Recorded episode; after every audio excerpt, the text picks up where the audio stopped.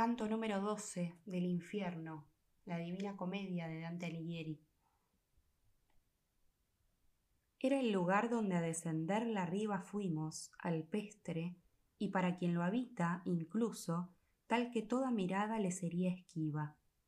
Como en aquella ruina que en el lado de acá del Trento el adillo golpea, o por terremoto o por sostén falto, desde la cima del monte del que baja al llano, está la roca tan hundida que paso alguno daría a quien subiera, tal de ese barranco era el descenso. Y arriba, en la punta de la rota laca, el oprobio de Creta estaba echado. Aquel concebido en la falsa vaca. Y cuando nos vio, se mordió a sí mismo, como quien dentro de sí la ira mata. Mi sabio al verlo le gritó ¿Acaso crees que este es el conductor de Atenas, que en el mundo la muerte te llevó? Apártate, bestia, que éste no llega amaestrado por tu hermana, sino para contemplar tu pena. Como el toro que se suelta en aquella que ha recibido ya el golpe mortal, y huir no sabe, mas salta aquí y allá, vi yo al Minotauro hacer como tal. Y aquel prudente gritó Ve hacia el paso, mientras se enfurece, mejor que corras. Así tomamos el camino del descargo de aquellas piedras que a veces se movían bajo mis pies por el nuevo peso. Yo iba pensando, y me dijo él ¿Piensas tal vez en esta ruina que es guardada por la ira bestial que he vencido ahora? Quiero que sepas que la otra vuelta que descendí allá, al bajo infierno, esta roca no estaba aún partida. Ciertamente antes, si bien disierno, que viniese aquel que la gran presa le quitó a Dite del más alto cerco, por todas partes, la honda cima fétida tembló tanto que pensé que el universo sentía amor, por el que hay quien piensa que a veces el mundo se convierte en caos. Y en ese punto, esta vieja roca fue tumbada aquí y en otros sitios. Pero fija los ojos en el valle, que llega a la ribera de sangre, en la que se quema el que por violencia al otro daña. Oh ciega codicia y cólera insensata, que tanto nos empujas en la vida corta y tan mal nos hundes en la eterna. Vi torcida en arco una amplia fosa, de modo que todo el llano abraza, según lo que había dicho ya mi escolta. Y entre el pie de la cuesta y ella, en fila, corrían centauros armados de saetas, como solían en el mundo al ir de casa. Viéndonos bajar, cada uno se detuvo, y de la hilera tres se separaron, con arcos y dardos antes elegidos. Y uno gritó de lejos ¿A qué martirio vienen ustedes que bajan la cuesta?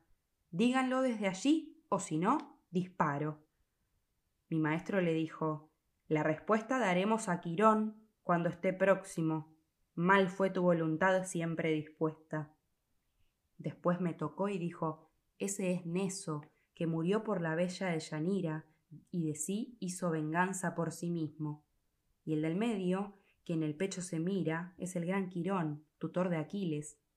Aquel otro es Folo, que fue pleno de ira. En torno al foso andan miles y miles, flechando toda alma que de la sangre salga, más que lo que la culpa les permite. Nos acercamos a esas veloces fieras. Quirón tomó una flecha y con el cabo hizo la barba atrás sobre las mandíbulas. Cuando hubo descubierto la gran boca, dijo a sus compañeros ¿Están viendo que el de atrás mueve lo que toca? Así no suele hacer el pie de un muerto.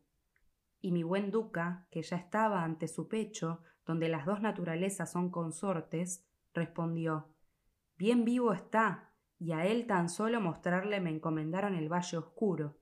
Necesidad lo induce, no deleite. Alguien que dejó de cantar aleluya me encomendó este oficio nuevo. No es ladrón, ni yo ánima mala. Mas por esa virtud, por la que muevo mis pasos por tan salvaje estrada, dame uno tuyo, que nos lleve pronto y que nos muestre por dónde se vadea y que lleve a éste sobre el lomo, que no es alma que por los aires vaya. Quirón se volvió a la mano diestra y dijo a Neso Vuélvete y guía, y que pasen si topan otra hilera. Nos movimos con la fiel escolta junto a la orilla de Bullir Bermejo, donde los hervidos hacían gritería. Vi gente hundida hasta el entrecejo, y el gran centauro dijo Son tiranos que dieron en sangre y en tener del robo. Aquí lloran los despiadados daños. Aquí está Alejandro y Dionisio fiero, que a Sicilia le dio dolorosos años. Y aquella frente de tan negro pelo es Asolino, y aquel otro rubio es Opizzo del Este, al que por cierto aniquiló su hijastro allá en el mundo. Entonces me volví al poeta y dijo Este sea ahora primero, yo segundo. Poco más allá puso ojo el centauro sobre una gente que hasta la garganta parecía asomarse en el hervidero. Nos mostró una sombra a un lado sola, diciendo Ese hendió en el seno de Dios el corazón que sobre el Támesis gotea. Después vi gente que fuera del río tenía la cabeza y aún todo el pecho, y bastantes de aquellos reconocí yo. Así, de más en más iba bajando aquella sangre que cosía aún los pies, y ese fue del foso nuestro paso.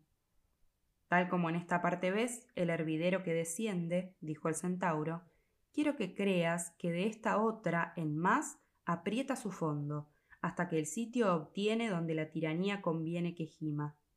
La divina justicia allí pune a Atila, flagelo de la tierra, y a Pirro y Sexto, in eterno exprime las lágrimas que el hervor libera a Rinier da Corneto, a Rinier Pazzo, que hicieron en los caminos tanta guerra. Luego se volvió y atravesó aquel vado.